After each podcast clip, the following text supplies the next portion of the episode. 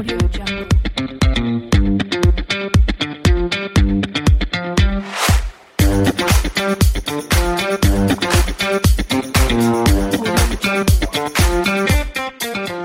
hola. ¿Qué tal amigas y amigos del podcast Ventas B2B?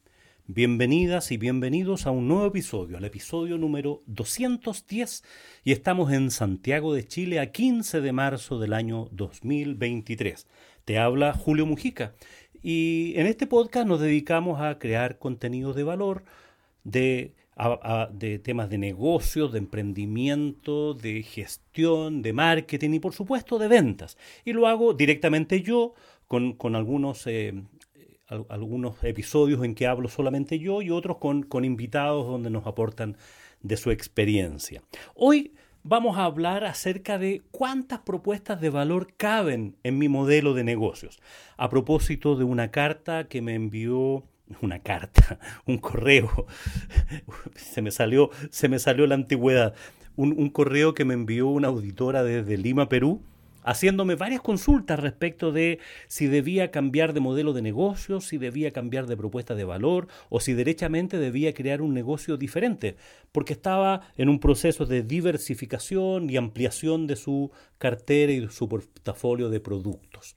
Entonces, en base a eso, le di algunas vueltas y te respondo directamente, Paula, que estás en Lima, Perú, y muy agradecido porque me hayas escrito, porque me das razones y fundamentos para seguir en este podcast. Primeramente, podríamos decir que caben tantas propuestas de valor como segmentos de mercado tengas en tu modelo de negocios. ¿Qué quiero decir con esto? Que no necesariamente es un producto. Tu propuesta de valor va más allá de un producto, sino que cómo entregas ese producto y sobre todo de qué necesidad te haces cargo. Te voy a hablar un poco, un poco de mi caso personal. Yo tengo tres propuestas de valor, básicamente, en mi modelo de negocios. La primera, una propuesta de valor, es vender cursos a la medida que son para empresas, que son para grupos de áreas comerciales, de, de- de- de una empresa determinada, y eso lleva a un ticket eh, relativamente más alto y que requiere mucha venta consultiva porque requiere mi participación directa en el diseño, en conversaciones con el cliente para revisar cuáles son los problemas que lo aquejan, cuáles son, sus, cuáles son los temas específicos que vamos a abordar. Y luego hacemos ese curso con un grupo de personas que, son, que están en la empresa, ¿no es cierto? 10, 15, 20 personas que son vendedores, gente del área de marketing, incorporamos también asistentes de venta, gente que está en el servicio. Incluso en algunas empresas hemos hecho pequeñas empresas que, están en otras gerencias, gerencias de finanzas y en otras áreas porque les parece interesante tener un diseño eh, único comercial. Entonces, hacemos el diseño del curso, el diseño instruccional y voy con ese curso. Ese es un modelo de negocio, es un formato. El otro formato, a propósito de los cursos de ventas, tiene que ver con cursos que comercializo en forma pregrabada. En 90% del curso son, están, son videos, son cápsulas pregrabadas que, que he hecho con contenidos eh, un poco más estándar, ¿no es cierto? Si bien es cierto, tratamos los mismos temas que tratamos en estos cursos cerrados, pero estos son más estándar porque están dirigidos, y este es el punto importante, a personas que andan solas, a profesionales independientes, a emprendedores que son ellos mismos los vendedores, o a vendedores que trabajan para empresas pero son únicos en su negocio o están ubicados en una ubicación física que andan muy solos. Entonces, estos cursos más estándares lo que buscan es enseñarles a vender a empresas, B2B, que es el mismo la misma propuesta de valor del otro caso, de, del curso cerrados a la medida para grupos. Pero la diferencia está en que, y, ambos cursos tienen que ver con, con cursos de ventas, pero te- están en un formato distinto, responden a una necesidad distinta. Este curso más estándar, que se ofrecen prácticamente en forma totalmente virtual, hay una parte que hacemos en forma más presencial, en algunos casos hacemos combinaciones, pero el grueso son videos pregrabados que la persona va a mi sitio web, juliomujica.com, lo mira, lo observa, ve la ficha técnica y si le parece bien, lo compra y al otro día ya está participando en el curso.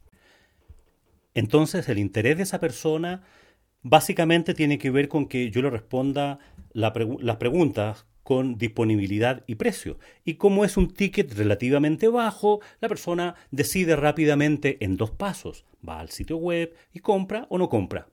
Punto. No hay más vuelta que darle al asunto. En el otro caso, cuando son cursos cerrados, cuando son cursos a la medida, requiere un proceso más largo, hay que conversar con más personas, es un presupuesto más elevado porque la empresa, además de el curso que le paga al relator tiene que ver temas de ubicación, dónde va a poner a las personas, cuánto va a durar, cuánto del curso lo vamos a hacer en formato presencial, dónde lo vamos a hacer, todo el tema de hotelería, en fin, dependiendo la cantidad de gente, si tiene gente en regiones o en, o en otro lado.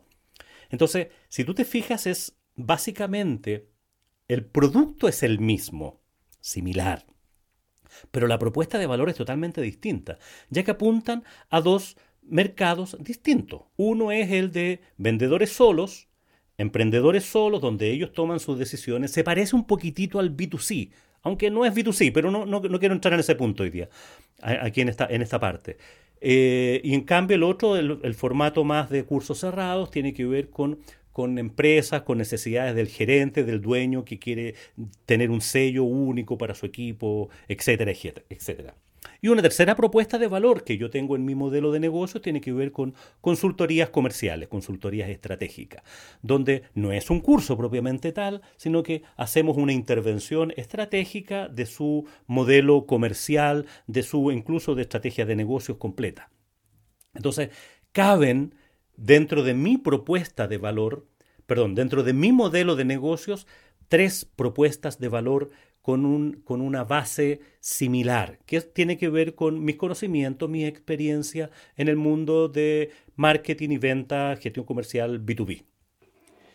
En otra empresa, en una empresa más industrial, eh, uno podría decir, mira, tienen, pueden tener dos modelos de negocio, y es, y es una sugerencia, digamos, perdón, un modelo de negocio con dos propuestas de valor, estoy medio confundido, perdón, perdón el lapsus.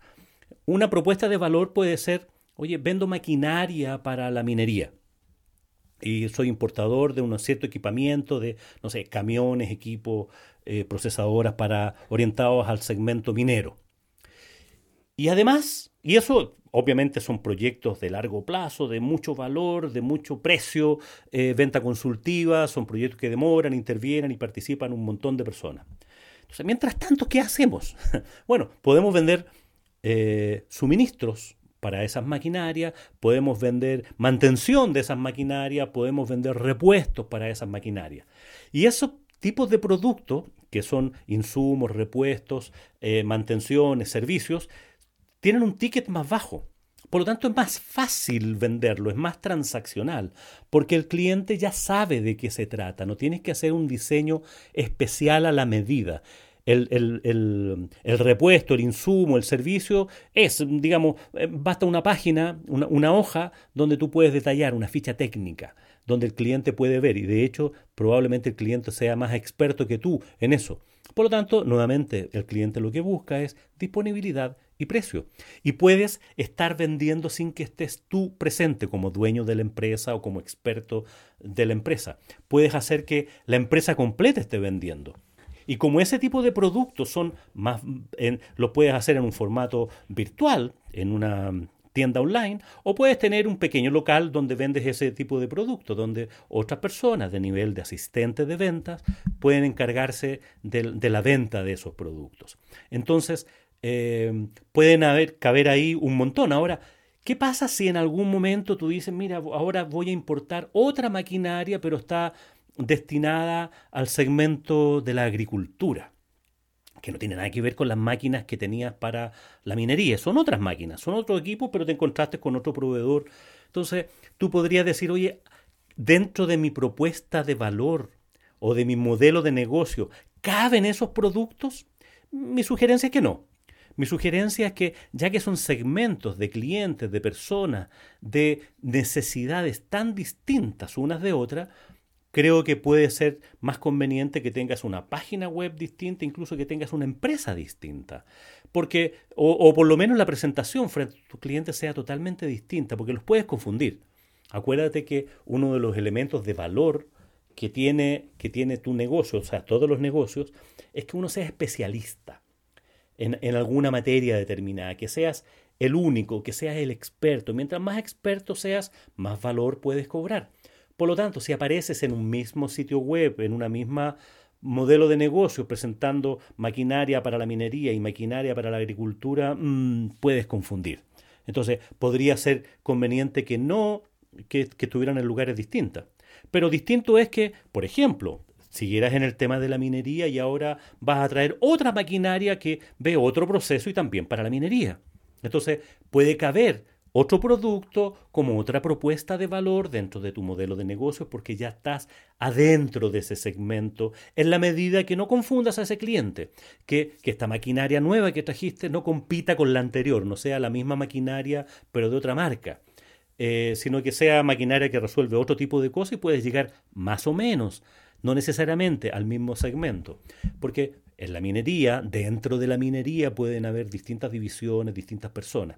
Cuando hablo de segmento, hablo de necesidades más o menos homogéneas, de problemas más o menos homogéneos. Entonces yo puedo tener tantas propuestas de valor como segmentos estés abordando en tu modelo de negocios. Tu modelo de negocios tiene que ver con, con distintos segmentos y puedes tener, abordar distintos segmentos, pero que de alguna manera se relacionen. Por ejemplo, te voy a poner otro ejemplo, un tercer ejemplo. Eh, tú te dedicas a la fabricación de pan. Y tu core business es fabricación de pan. Sabes fabricar pan. Y ese pan lo puedes vender básicamente de, de muchas formas. Lo puedes vender en tu local como panadería y lo vendes a personas que están al paso y que llevan pan en la tarde o al desayuno y lo llevan para sus casas. Una forma de vender con un ticket más o menos bajo, pero ahí puedes aprovechar de hacer cross-selling porque en tu panadería puedes tener otras cosas, algo para echarle al pan, puedes tener mantequilla, en fin, otras cosas, otros tipos de pan, otros tipos de pasteles. Puedes vender ese pan si tienes al lado de tu negocio o en, un lugar cercano una cafetería, donde lo que vendes es una experiencia que tiene que ver con tomar un café, con estar en un lugar agradable, estar en un lugar tranquilo, donde tienes wifi, tienes otras cosas, y además tienes pan. es tu panadería, digamos. La gente probablemente no va a ir por el pan ahí, sino que va a ir por la experiencia de tomarse un café en ese lugar que además tiene un pan rico que fabricas tú. Es otro formato.